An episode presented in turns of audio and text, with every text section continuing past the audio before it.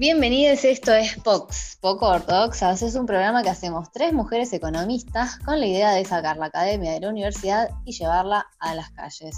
Por eso, una vez por semana, a las 20 horas por Radio Informante, tenemos una cita para charlar de los temas destacados de la semana e intentando aportar una visión académica al día a día. Este programa lo hacemos con Antonella Gerbaji. Buenas noches, Santo. Hola. Y con Ana Laura Jaruf. ¿Cómo estás, Ani? Hola, buenas noches. Bienvenida de vuelta, te extrañamos en el programa anterior. Ay, sí, aprovecho para agradecerles por haber estado y eh, bueno, les aviso que van a tener que volver a estar. Sorry. Pero bueno, se termina un diciembre complicado. No te hagas problema, vamos a estar ahí para vos en todo lo que sea necesario. Eh, mi nombre es Noelia Méndez Santolaria y les doy la bienvenida. ¿Les parece que arranquemos, chicas? Tenemos un programa súper completo, ¿no? Sí, muy buen programa hoy. Como siempre. De hecho, vamos. Como siempre. muy humildes. Este, bueno, en el programa de hoy vamos a estar charlando un poco del resultado fiscal y el resultado comercial, que como bien dice Anita, nos dan un poco un panorama de cuáles van a ser las necesidades de financiamiento futuras y vamos a estar levantando una, campaña de Twitter que propone este, un nuevo billete, se los va a estar contando Anto. Eh, y además, para la entrevista tenemos el lujo de recibir a Atilio Borón, que, con el que vamos a estar hablando de capitalismos y democracias y un montón por ahí de conceptos o ideas que eh, subyacen, que uno los da como, como sabidos y está bueno problematizar. Y a propósito de eso, les vamos a traer la consigna, porque para la consigna de hoy elegimos, elegimos un tema, inconsciente colectivo, que no es el tema de Charlie García, aunque nos encanta, sino que lo traemos como un, como un concepto que es psicológico, pero que se aplica a la economía, ¿no? Em, esto del inconsciente colectivo en realidad es un término acuñado por eh, Gustav, eh, Carl Gustav Jung, que es un médico psiquiatra, psicólogo y ensayista suizo, y hace referencia a las estructuras de la mente inconsciente que compartimos los miembros de esta especie, la especie humana. Y según Jung, este, este inconsciente está poblado por instintos y una cosa que él llama arquetipos, que es una especie de patrón ejemplar del cual se derivan otras ideas y conceptos. Pero bueno, es un, una idea, o son ideas que compartimos entre los seres humanos sin, sin decirlas, ¿no? No es que nos comunicamos y nos pusimos de acuerdo en que tal cosa es de determinada manera. En, economía tenemos ejemplos, sí. Es como que subyacen, digo, como por si, para que quede claro eh, lo que sean los arquetipos, subyacen ciertas ideas que todos entendemos de una misma forma eh, en tanto en cuanto como seres sociales. Es decir, por ejemplo, cuando nosotros hablamos de una persona buena o mala, todos sabemos más o menos de qué estamos hablando o, cuáles son algunas características que hacen que alguien sea bueno o malo. Cuando uno es amigo, lo que pasa con Dios, digamos. Dios también de alguna forma es un arquetipo, es algo que entendemos todos. Eh, bueno, a pesar de la religión, digo, hay como una suerte de conciencia común de lo que es o de lo que representa. Em, y de eso se tratan los arquetipos. Y es interesante, y ahora seguramente vos lo vas a decir, cómo nosotros los economistas siempre queremos copiarnos de todo y creo que también tenemos algunos arquetipos em, que, sucedieron por la historia económica, digamos, y que subyasen entre nosotros. Como economistas y como argentinas tenemos un par. Sí, tenemos varios. en particular argentinos. Pero eso creo que son ejemplos muy buenos para entender qué es esto, ¿o no? ¿Podemos eh, nombrar algunos? Tal cual, tal cual. Por ejemplo, con las chicas estábamos pensando acá como, como argentinos, todos decimos 2001 mm. y sabemos de qué estamos hablando. No, hace falta decir. No es un número más. 2001. Claro, un año más es el corralito y fíjense cómo hace no mucho, en estos meses hubo, viste, algunos comentarios de que iba a haber devuelto un corralito y es esa cosa, ¿no? Ese miedo que ya tenemos todos o que vemos que hay un poco de alteración, bueno, un poco bastante hubo de alteración en el tipo de cambio, entonces ya eso ya nos retrotrae a lo que fue el 2001, es como esta cosa eso es un ejemplo clarísimo de lo que yo entiendo como inconsciente colectivo, algo que, que tenemos todos como sociedad que nos retrotrae Así como un psicólogo nos hace, nos pregunta, che, ¿qué pasó con tu mamá cuando tenía cinco años? Bueno, acá te che, ¿qué pasó en el 2001 que nos tenemos tanto miedo? tenemos buen miedo de que vuelva. Sí. es que cayeron depósitos cuando hubo un poco de revuelo, eso es, como la acción que responde a nuestro inconsciente colectivo, hasta las cadenas de WhatsApp que decía que te iban a quedar con todos tus ahorros. Eh, pasó, eso sí. ¿Y qué piensan del dólar en nuestro inconsciente colectivo? Claro, tiene como un marcado. Claro, porque fíjense, esta otra cosa que pasa, ¿no? Que todo el mundo que dice, por las dudas compra dólares. Y quizás si analizás un poco el mercado financiero, que lo tenemos medio incompleto nosotros, pero quizás tenés más beneficios en cuanto a tasas de interés con otra acción, pero no importa, vos por la duda compra dólar. Eso me parece que va, no sé, quizás sabe que hay un psicólogo escuchando en el CAP. Me gustaría. Dice que no, pero pero yo interpreto como que eso también tiene que ver, ¿no? De, tantos golpes y aprendizajes que tuvimos. Y que nunca baja el dólar también, ¿no? Como que uno espera que siempre siga subiendo. Y sí, el famoso, el famoso esto ya lo viví, o lo, que se dice que la Argentina tiene una crisis cada 10 años, esas son frases hechas que... que. Que hacen a nuestra, sí, sí, como que a nuestra identidad económica. A mí me gusta, yo tengo un ejemplo que, nos trasciende más allá de, las fronteras, a los economistas por lo menos, que tiene que ver con un, eso, una perlita de, historia económica. Em, este inconsciente colectivo, como decíamos, no, no es que nos comunicamos, pero reconocemos algunas mismas ideas de manera innata y que se están pensando en distintos lugares del mundo. Y esto lo pasa en un ejemplo que siempre se trae en, la FACU, que es el de Keynes y el de Kalecki, que son dos pensadores este, de la economía que desarrollaron eh, teorías muy parecidas este, de modelos con pujas distributivas en dos puntos del planeta completamente distintos y sin que haya mucha evidencia de que se hayan comunicado. ¿Y por qué pasa esto? Bueno, era el tema del momento y dos personas lo pensaron de manera muy similar, porque tenemos estas ideas que nos unen de manera como innata o problemas a nivel mundial. Creo que cada vez eso se va a dar más con la globalización, ¿no? Como que todos estamos pensando en lo mismo. Sí, sí, sí, sí, sí, sí. Ideas compartidas, todo.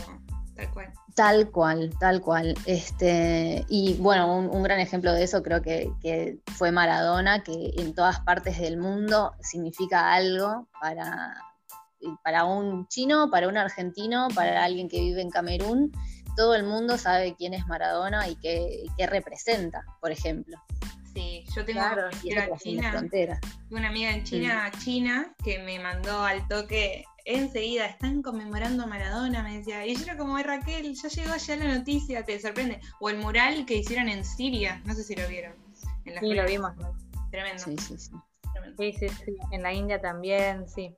Eh, representó mucho más quizás de lo que, wow, por lo menos yo que no soy fanática del fútbol, y nunca, nunca minimicé, digamos, la importancia de él, pero sí, ahora que ya no está, eh, creo que subconscientemente, hablando de, tanto de la conciencia, lo estaba minimizando, ¿no? Pensé que, después de tantos años igual también este, siga siendo tan querido en tantas partes del mundo.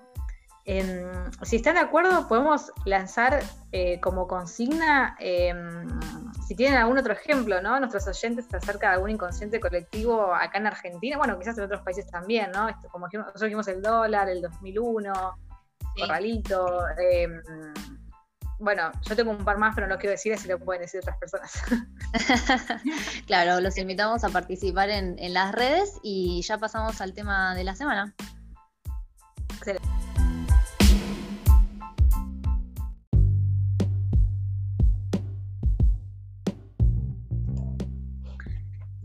Bueno, y esta semana entonces, como adelantó Noé, vamos a hablar un poco de lo que fue el resultado fiscal y después del intercambio comercial argentino, porque siempre son buenos indicadores de ver cómo está cómo están las cuentas en casa, digamos, y cuáles son las necesidades de financiamiento. En ese sentido, se, se registró que en octubre el déficit fiscal fue el más bajo en los últimos tiempos, lo cual es sumamente mm, positivo, se logró bajar estos valores de lo que venía haciendo los meses anteriores. También acordémonos que a medida que se fueron abriendo de nuevo las actividades económicas, el gobierno a su vez fue eh, quitando, llamémoslo, algunas de las ayudas que, estuvo, estuvo dando los últimos meses. Y además eso se suma que no hubo emisión ese año. Entonces eso es un, dato positivo. Pero ¿podemos recordar qué es el déficit fiscal, vos que sos especialista en cuentas? Sí, el déficit fiscal es lo que, lo voy a decir a lo creo yo, lo que entra menos lo que sale. Entonces, lo que entra tiene que ver con los impuestos recaudados esencialmente y si hay rentas de, empresas del Estado. Y lo que sale son, bueno, gasto público, lo que se da, digamos, subsidios, las transferencias y pago de intereses también. Y tenés el déficit fiscal primario y el déficit fiscal financiero. Cuando uno habla de déficit fiscal en general, incluye a los dos. El primario no incluye intereses de deuda, sí lo hace el financiero. Por eso, bueno, hay que mirar un poco las dos cosas. ¿Qué es lo que estuvo pasando entonces con este déficit primario o qué es lo que estaría preocupando a pesar de que fue un buen número, sabemoslo en octubre? Que lo que se aportó en lo que fue IFE y ATP fue poco, ¿sí? fueron 30 mil millones, entonces se está hablando de un déficit estructural. ¿Qué significa estructural? Que va más allá de esta situación del COVID de 50 mil millones por mes. Y eso está relacionado, según especialistas, bueno, quizás vos, Santo, también sabes del tema, con la caída de la recaudación. Em, entonces, bueno, lo que se está dando es una situación de decir, bueno, buenísimo que está bajando, pero miremos un poco más allá que vamos a tener que modificar a esas cosas que te duelen y que cuestan para ver si se puede estabilizar. Sí. ¿Puedo hacer un comentario que eh, a mí me afecta particularmente? quiero, yo, quiero decir que el ajuste se está haciendo con los sueldos de los empleados públicos también. Cuando les dieron... no, pará, no termines, es verdad. Con una paritaria del 7%. Chicas, imagínate que es el, salario de los empleados públicos es un gran gasto para el Estado.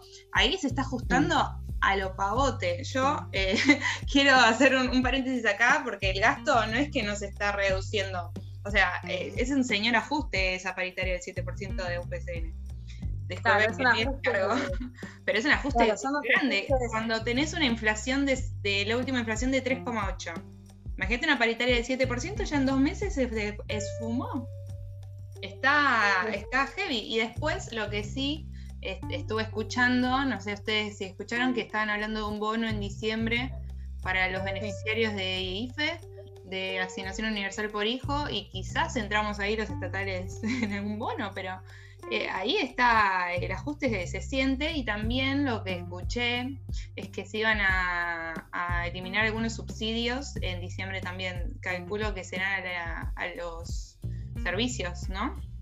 Así que están mirando un poquito el gasto en términos de recortes. Quizás combinando eh, esto que estás mencionando del déficit estructural. Porque, claro, porque, porque estoy un poco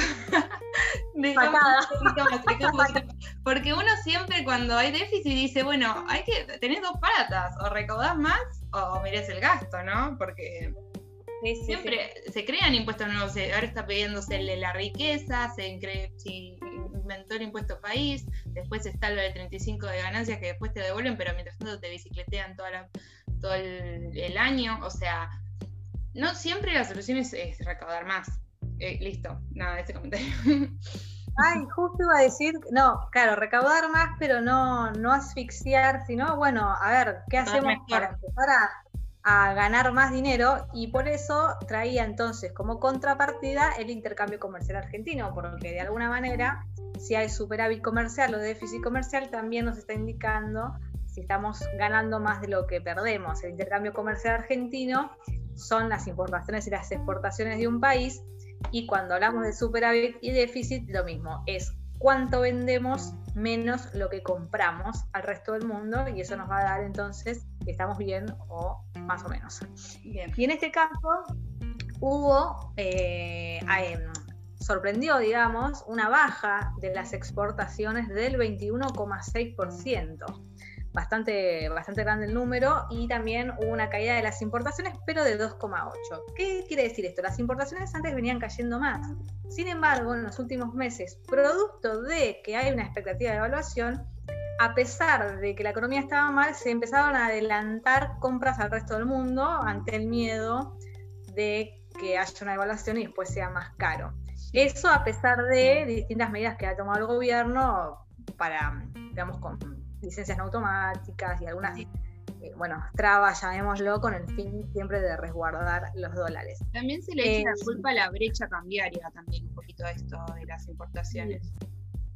Eh, bueno, tiene que ver con esto, ¿no? Porque, digamos, hoy una persona que cree que el dólar debería estar a 150, si puede hacer compras a 80, y bueno, lo va a hacer, va a hacer todo lo que pueda. ¿Por qué? Porque está esperando o él supone que en unos meses debería el dólar convalidarse a 150. Entonces hay un poco... tampoco liquidarían, ¿no? Porque liquidan a un dólar a...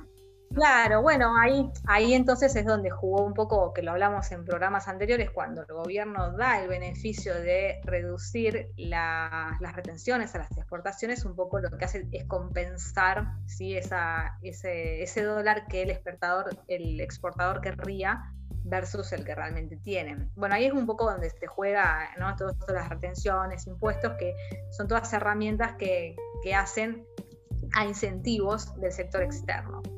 Em, en este sentido, el intercambio comercial, que cuando uno dice intercambio comercial, son las exportaciones más las importaciones, de alguna forma es lo que se mide el total del comercio exterior, tuvo una caída de 13,9% en la comparación interanual. Esto también es producto ¿no? de que estamos todo el mundo, a pesar de, imagínense que hay un montón de lugares que ya están con la segunda ola de COVID y esto va a generar también impactos en la demanda externa.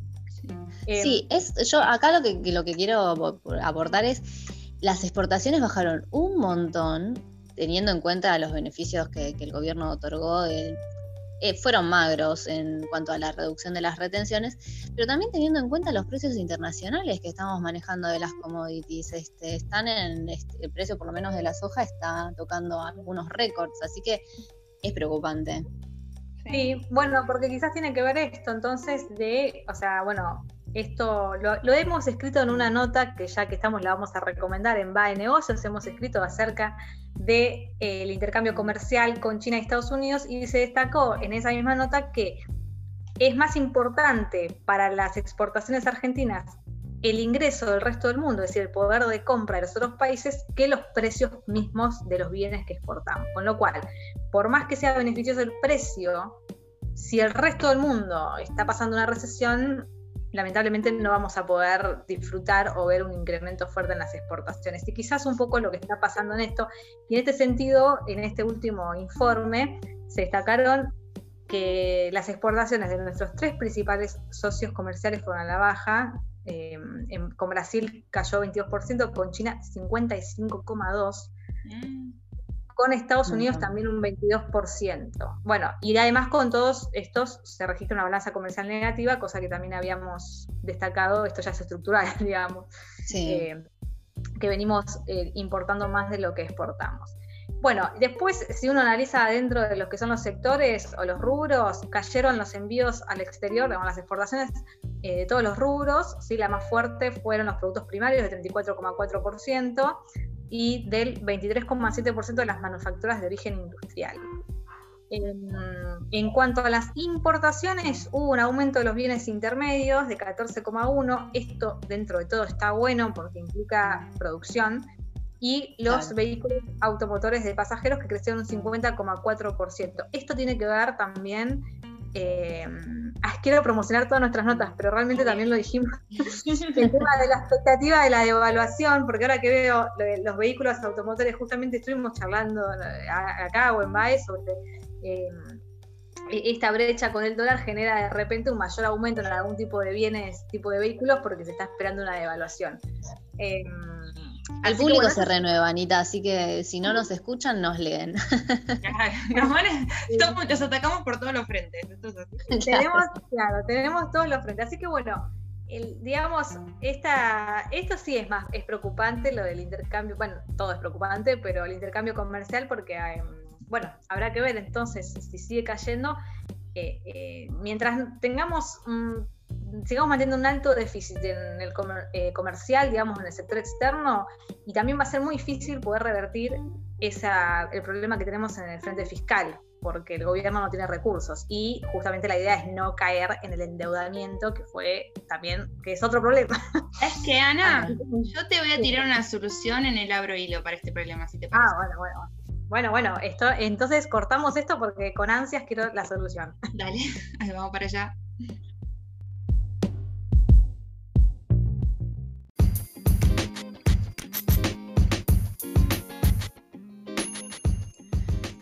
Metemos en el abro hilo para contar el homenaje que surgió desde Twitter a Diego Maradona, pero también incluye un guiño al Banco Central, porque como te dije, Ana, en Twitter se, se homenajea a Maradona y te llena el Banco Central de reservas todo en 140 caracteres, así, o sea, eficiencia al, palo. Pero bueno, empecemos directamente, vamos al hueso, con el usuario Pablo, arroba Pablo Carballido que tuiteó. Idea para arroba a Fernández y CFK Argentina. Si tuviéramos un billete de 10 mil pesos de curso legal con la cara de Maradona, muchos fanáticos en el mundo quisieran tenerlo. Empezó bien, ok, oferta y demanda, regla básica de la economía. 10 mil dólares equivalen a unos, eh, esto me parece que se quedó en el tiempo, dice 158 dólares, ya no, digamos a unos 50 dólares. Si 50 millones en el mundo lo cambiaran, obtendríamos 7.900 millones de dólares sin pedir nada. Chavo FMI, no te necesitamos para absolutamente nada. Eh, amo que diga 10 mil pesos y no 10 pesos, porque si vamos a, lo que tendría que ser, tendría que ser el billete de 10, pero no nos conviene. Entonces le agregamos 3 ceros al final, porque bueno, más fácil. Alto negocio. Es un negocio. Aparte, eh, la verdad que tiene todo el sentido. A mí me parece que, ojo, que quizás sale.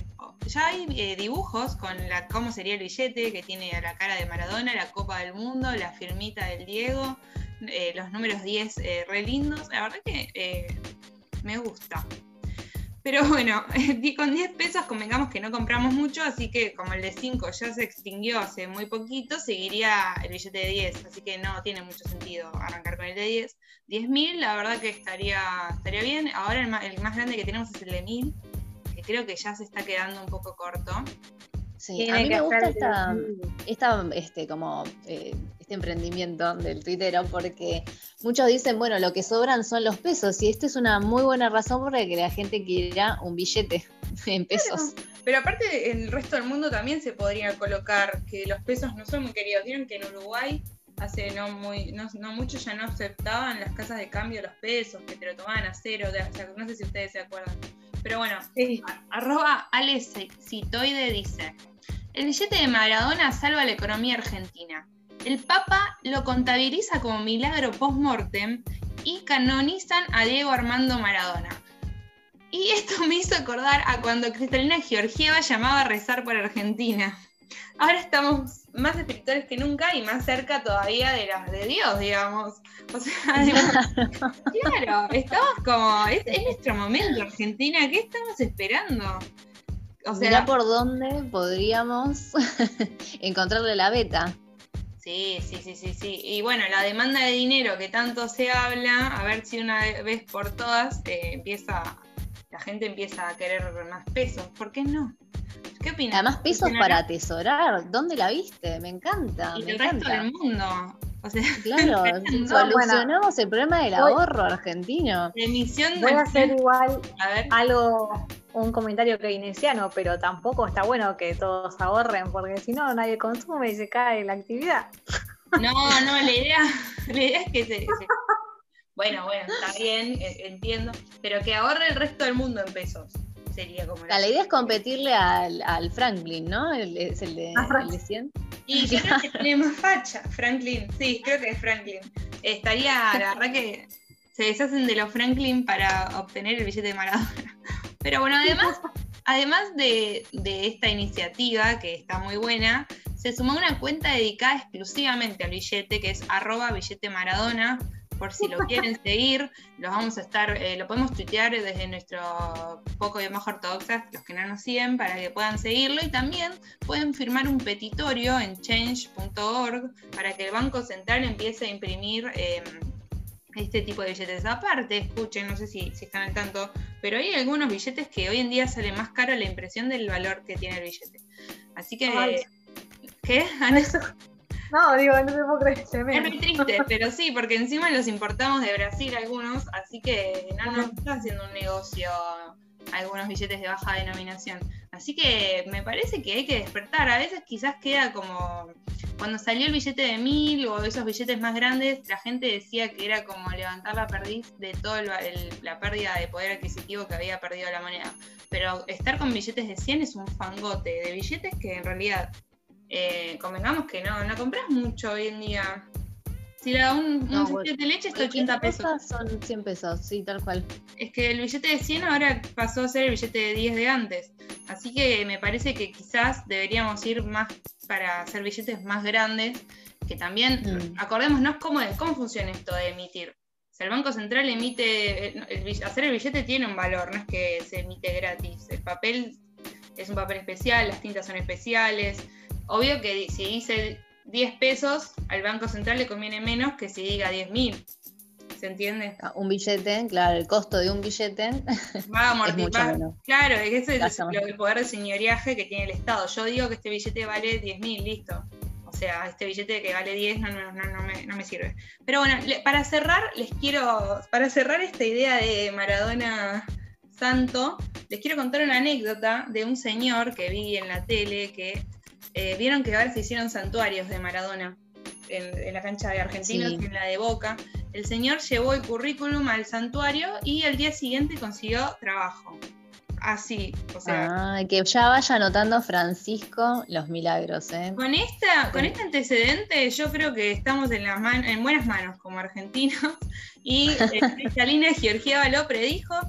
Podemos estar frente a un milagro. Yo estoy esperanzada y por favor, ojalá, pero me gustaría ver el billete de Maradona de 10.000. Ese es mi, O sea, Maradona te soluciona el problema del ahorro, te soluciona el problema del empleo, te, soluciona todos los problemas de la economía. Exacto, son de economía Maradona. No, la verdad que ojalá eh, vamos a estar muy pendientes de esta iniciativa, la vamos a seguir en las redes, la vamos a postear. Y eh, sí. No, tuve una idea. En vez de economía dolarizada, economía maradoniana. Sí, sí, ya está. Es maradoniana y creo que Guzmán, ¿no vieron, la foto de Guzmán con la camiseta argentina y el Diego? ¿O no la vieron? La vamos a postear también. Eh, no, no, no, no. Así que podemos estar en el camino con Cristalina, con Guzmán, con Maradona, todos de la mano, yendo para sacar a Argentina del pozo. Poner Argentina de pie, como dice Alberto. Argentina de pie. Maradoniana. Eh, si, les parece, chicas, vamos a un tema musical y después a la super entrevista con Atilio Borón. ¿Vamos? Dale.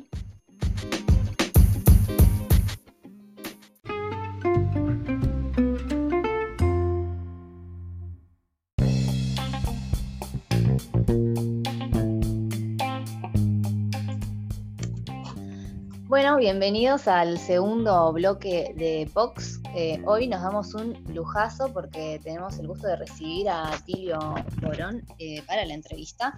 Atilio es sociólogo, politólogo y periodista, magíster en ciencias políticas por la Flaxo, PhD en la Universidad de Harvard, fue vicerrector de la UBA eh, y fue secretario ejecutivo de Claxo. Actualmente es profesor consulto de la UBA y de la Universidad Nacional de Avellaneda y es muy activo en, redes, les recomiendo mucho que lo sigan. Este, así que bueno, Atilio, muchas gracias por, por venir, ¿cómo estás? Bien, bien, muy bien. Muchas gracias por darme esta chance para conversar con ustedes sobre temas que evidentemente son de gran interés para mí, así que y espero que para los oyentes. Sí, claro que sí. Este, mm, queríamos arrancar un poco charlando de, tu nuevo libro que se llama Bitácora de un navegante, teoría política y dialéctica de la historia latinoamericana. ¿Nos querés contar un poco de, este libro, de esta antología? Sí, mira, es una eh, iniciativa que tomó Claxo hace ya unos años, ¿verdad? Publicar eh, las obras, que en muchos casos está dispersa, eh, de diversos autores de América Latina. Y te digo que cuando me comunicaron la idea, eh, la primera reacción fue casi decir, bueno, esta gente me está haciendo un homenaje pre-mortem, no post-mortem, porque, porque estas cosas se hacen a, en homenaje a figuras que ya han pasado y que no están más, que han muerto, y se recopila su obra. Entonces yo, eh, mi primera reacción fue decirle, miren, yo sigo escribiendo, estoy escribiendo, tengo varios proyectos. No, dice, pero nos interesa de todas maneras porque pensamos eh, poner el libro como libro de descarga gratuita en Claxo y que se pueda recorrer 50 años de tu trayectoria, porque ellos se dieron cuenta que el primer trabajo mío era de 1969, el primero se había publicado, ¿verdad? Este, en una revista, la revista paraguaya de sociología, en plena época de Stroessner, que tuvieron la, poco la osadía, los amigos Domingo Rivarola era el director de esa revista, un gran amigo, sociólogo paraguayo, que sufrió lo indecible, ¿no es cierto?, bajo el acoso bajo Stroessner, pero logró mantener esa revistita. Y bueno, y nos, me dijeron, mira, ya hay 50 años de recorrido, es una pena, y además publicaste en tantas revistas tan diversas que, que no están reunidos eso, el público, qué sé yo, en Río de Janeiro o en Buenos Aires o en Santiago puede acceder a alguna de esas revistas, a alguna biblioteca, pero, pero la gran mayoría no va a poder y queremos este, que puedan hacer una, eh, tener a, disposición de los jóvenes estudiantes toda tu obra, o eh, no es toda, es una parte, yo diría una parte pequeña de mi obra, pero bueno, son este, eh, un conjunto de trabajos que atraviesan 50 años y además que reflejan los avatares de la historia de América Latina, que creo que eso, eh, si tuviera que mencionar dos méritos del trabajo, ¿verdad? Es un poco presuntuoso decirlo yo, pero bueno, ¿por qué razón podría uno justificar esto? Primero porque aparece ahí una clara eh, muestra de lo que es la evolución de un intelectual, de que el punto de arranque no necesariamente coincide con el punto de su maduración. ¿eh? y que el enfoque inicial, mi caja de herramientas, como yo lo digo ahí en algunos de mis artículos, era una caja de herramientas que apenas me permitía entender algunos de los fenómenos de la América Latina de finales de los 60, ¿verdad? Eh, y bueno, la caja la fui mejorando, enriqueciendo con herramientas cada vez más sofisticadas hasta llegar a, bueno, madurar un pensamiento que más o menos eh, hoy en día es lo que caracteriza mi forma de ver el mundo, mi interpretación del mundo, de la historia, etc. Eso es lo primero. Y lo segundo me parece que es interesante, de verdad, aparte de que ver que uno puede cambiar y que el cambio eh, no significa arrojar por la borda todo el pasado, o sea, hay una identidad en toda mi obra, aún desde la obra más juvenil, en aquel momento tenía 27 años cuando escribí aquel texto, 26, eh, eh, y hay una continuidad eh, dentro de la gran orientación ideológica de un pensamiento crítico que lo voy afinando, y eso me parece interesante, una continuidad y una evolución. Y al mismo tiempo, decía el, el otro mérito de la obra, es que refleja un poco lo que estaba pasando en América Latina y los grandes debates de la región los rebates sobre la teoría de la dependencia, del imperialismo, el debate en torno a la transición democrática, el debate acerca de la globalización. Y, y creo que en ese sentido la obra, cuando se lee con ese criterio, con ese cuidado, de alguna forma te permite reproducir, lo que estaba ocurriendo en América Latina en aquellos años. Y esto me parece que le agrega un mérito adicional, más allá de lo que yo diga si está bien o está mal, pero recrea un clima, ¿eh? un clima ideológico, un clima de época que me parece que para los chicos que están hoy estudiando, en economía o en ciencia política, puede serles útil entender, bueno, qué se discutían hace 30 o 40 años y cómo se discutía y con qué categorías. Sí, eh, estoy de acuerdo y sobre todo también me parece que, aunque recrea un clima de época, también tiene, tiene mucha actualidad. Con, con Anto, este, en la preproducción charlábamos sobre uno de los libros que escribiste, tras el Lugo de, Minerva, eh, el mercado contra eh, democracia en el capitalismo del fin de siglo. Y a mí, por lo menos, me resuena muy, muy actual. Este, ¿Vos considerás que siguen existiendo tensiones entre el capitalismo moderno y las democracias de hoy en día, sobre todo a raíz de, bueno, de los hechos en, América Latina?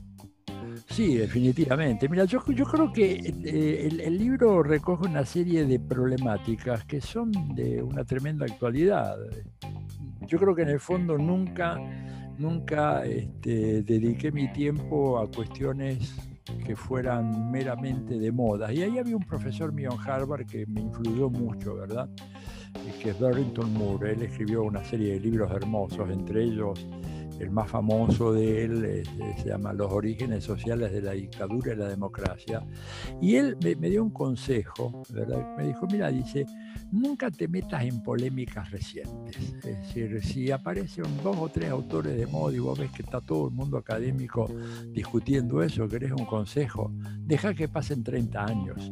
Y si después de 30 años se sigue discutiendo el tema, entonces vale la pena. Pero mientras tanto, me temo que es una especie de polémica entre vanidades ¿eh? que quieren sobresalir y que no hay realmente un, aporte verdadero al conocimiento y que te desvían de tu atención de los problemas más importantes.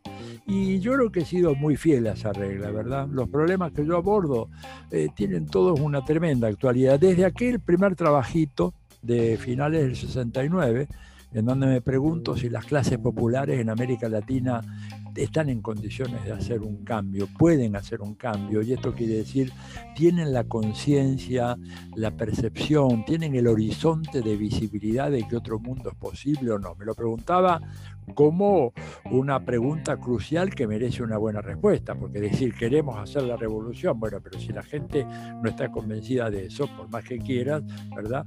Un poco no lo planteaba en términos de revolución, yo en aquella época era muy difícil hacerlo, eh, pero lo planteaba como un proyecto de cambio. Y, y, eso sigue teniendo vigencia hasta el día de hoy. En la Argentina de hoy es una pregunta muy actual. ¿Hay una sociedad que está dispuesta a que el gobierno de Alberto Fernández vaya más allá?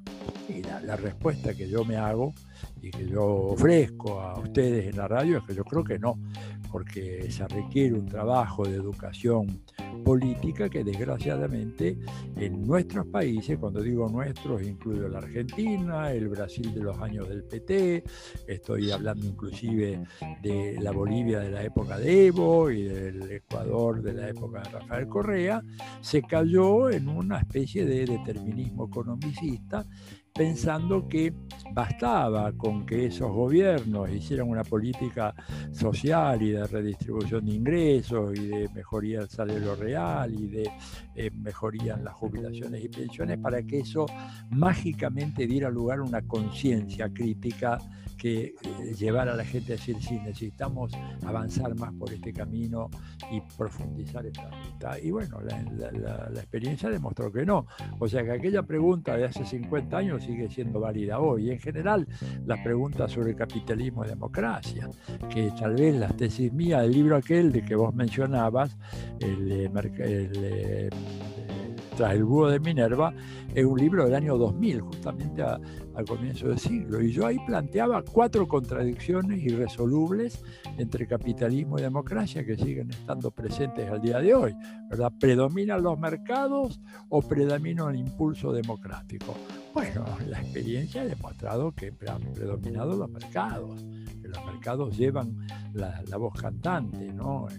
Y que por lo tanto desvirtúan el proceso democrático a nivel mundial, porque ustedes son economistas o, ¿verdad?, conocen muy bien el pensamiento de Jeffrey Sachs, ¿no es cierto? Jeffrey Sachs, que no puede ser acusado de chavista, ni marxista, ni nada de eso.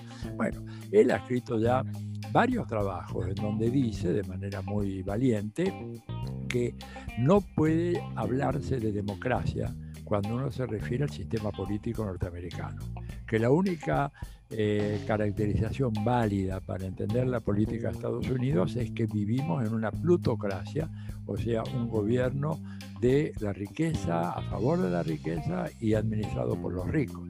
Digo, cuando Sachs llega a esa conclusión, me parece a mí que hay que poner el oído en tierra y escuchar qué es lo que está pasando.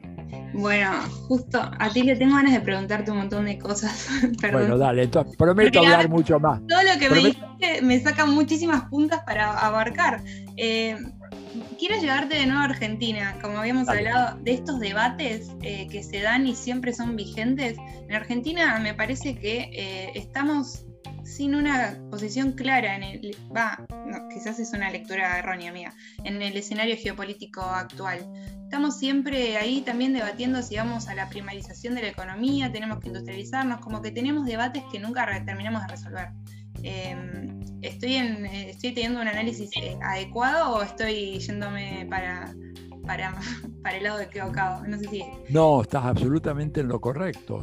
¿Nosotros tenemos una, una, posición en el escenario geopolítico actual o estamos bollando? Estamos bollando, hace tiempo estamos bollando, eh, con una política muy ambigua, ¿verdad? Vos, mira, te voy a dar un solo dato y además perdona, sentite con toda la tranquilidad para decirme, pare un segundito. Y, no, no, es que no.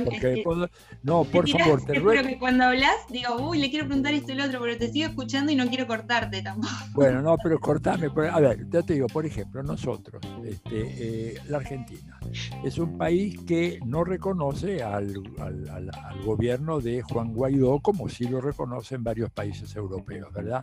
Sin embargo, la Argentina sigue siendo miembro del Grupo de Lima, que fue un grupo creado específicamente para respaldar supuestamente con el apoyo de los gobiernos de América Latina, la presidencia de Juan Guaidó dispuesta por el señor Donald Trump en un acto propio de la época del Imperio Romano. Entonces ahí tiene una contradicción que es flagrante, es decir, ¿estamos o no estamos? ¿Somos chicha o somos limonada? Bueno, no lo tenemos para nada claro, entonces quedamos así nebulosa total de que este, no reconocemos a Guaidó, eh, reconocemos a, Nicolás Maduro, pero decimos que allá hay una dictadura. Entonces, cuando uno dice, bueno, pero ¿qué clase de dictadura es esa? En donde el señor Juan Guaidó, presidente designado por Estados Unidos y miembro de la Asamblea Nacional, entra y sale como Pancho por su casa, ofrece conferencias de prensa en Caracas, habla con todos los periodistas del mundo, denuncia que el gobierno de Maduro es un gobierno de corruptos y narcocorruptos, etcétera, etcétera. Yo nunca vi en mi historia, ¿verdad? Y eh, recorriendo la historia de los sistemas políticos, nunca había una dictadura en donde alguien que se arroga la presidencia de la República, apoyado por una decisión del imperio, ¿verdad? Puede seguir tranquilamente funcionando sin ser molestado. Digo, por lo menos el gobierno argentino tendría que preguntarse, bueno, ¿qué clase de dictadura es esa? En donde ocurre fenómeno y en donde hay una elección por año promedio.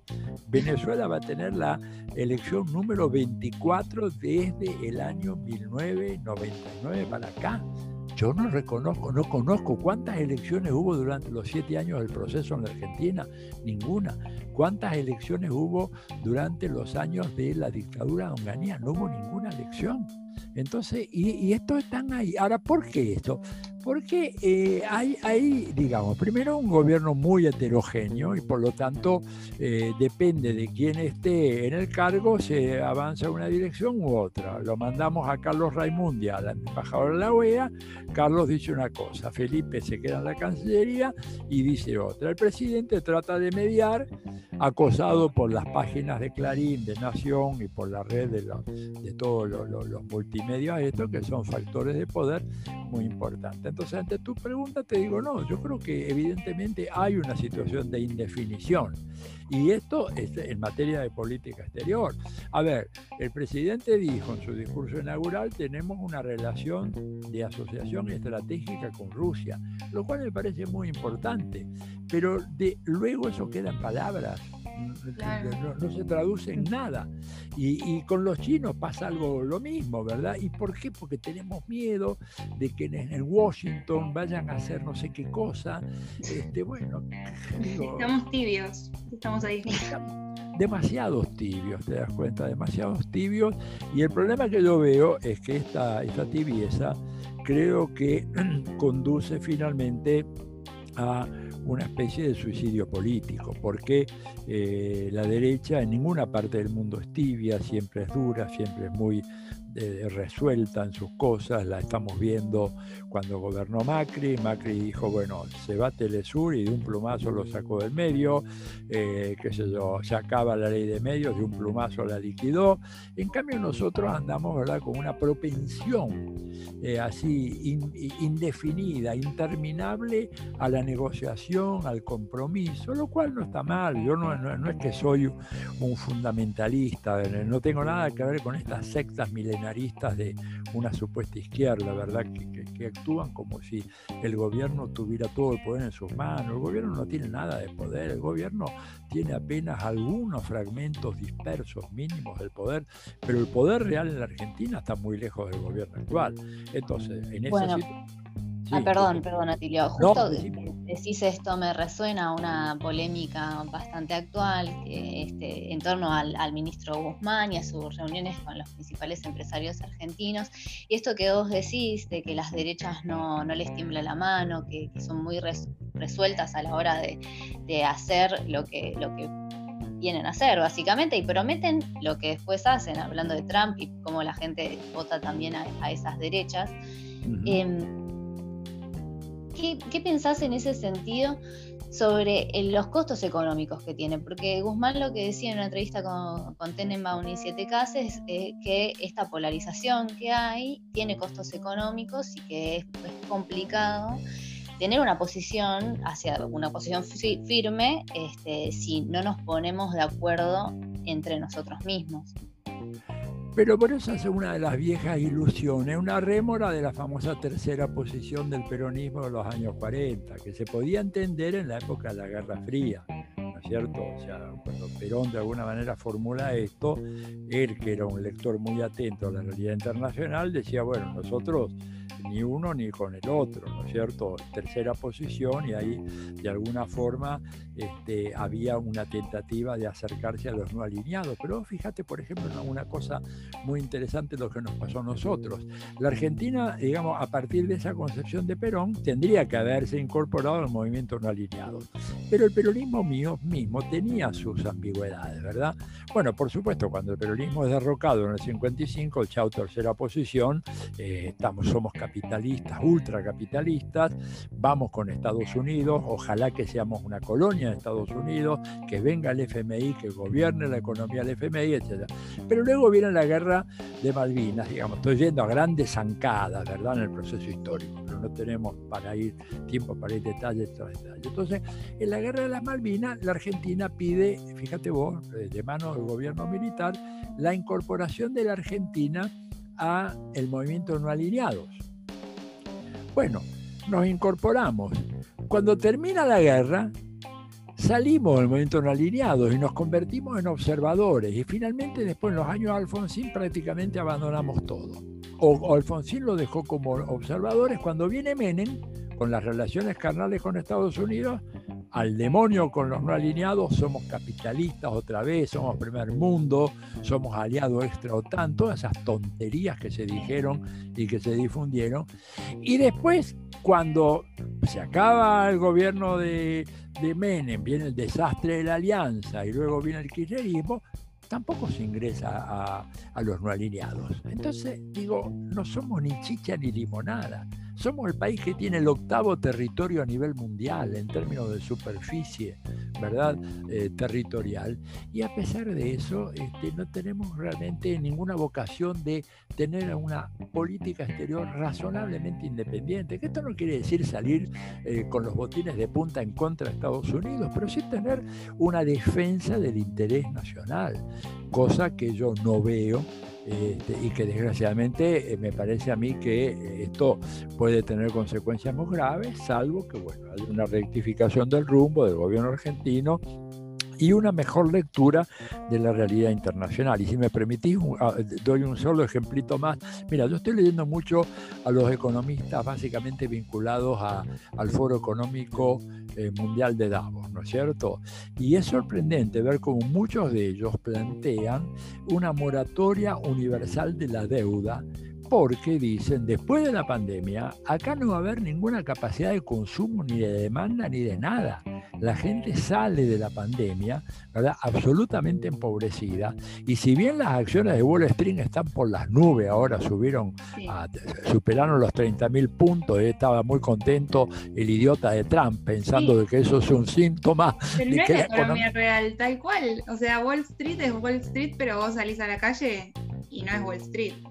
Claro, eso, y, te digo, Krugman hizo una explicación muy interesante, yo lo sigo mucho a, Krugman, me parece uno economista más lúcido, él dijo justamente Wall Street anda muy bien porque la economía real anda muy mal y los tipos no tienen en dónde invertir en producción y en creación de empleos y en creación de bienes para consumo de la sociedad porque no hay capacidad de consumo, entonces se reinvierten entre ellos en sus mismas acciones, pero esto es una burbuja que más pronto que tarde estalla. Bueno, Pero en ese contexto yo redondeo la idea, si eh, se está hablando de una moratoria universal de la deuda, ¿a qué viene tanta urgencia de negociar la deuda argentina?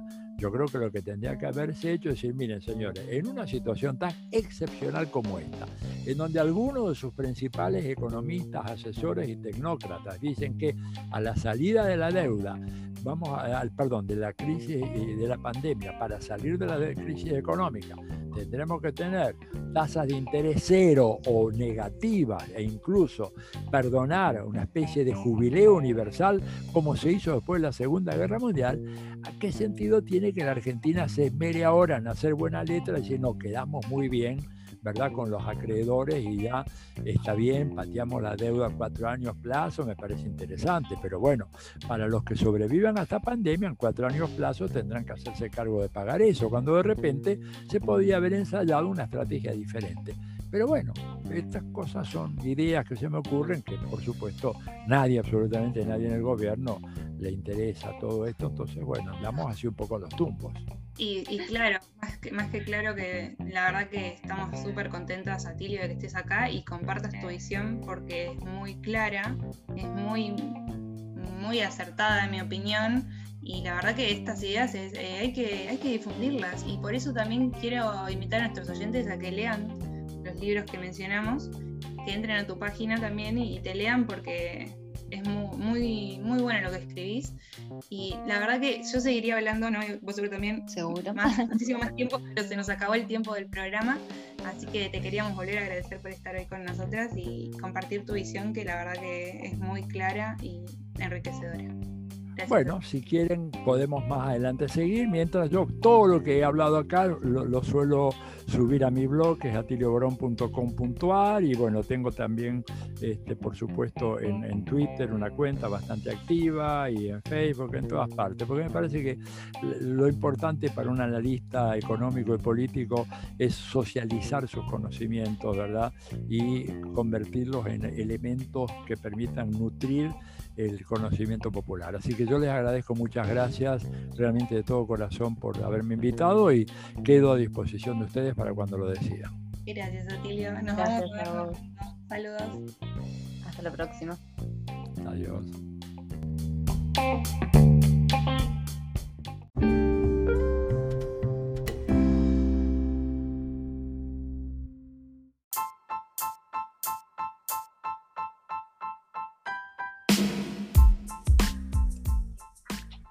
Y llegamos al final de este programón. No sé ustedes, chicas, a mí me encantó. Espero que a la audiencia también. Y cualquier cosa, igual, Anto, nos pueden seguir en redes, ¿verdad? Sí, esperamos sus comentarios en Twitter como Poco de Mejor Toxas, en Instagram también como Poco de Mejor Toxas. Y si quieren volver a escuchar el programa, lo pueden escuchar en Spotify como Pox Poco Toxas y en YouTube como Poco de Mejor Toxas. Excelente, bueno, eso es todo. Les deseo una buena semana y nos vemos la próxima. Chao, chao. Hasta la próxima.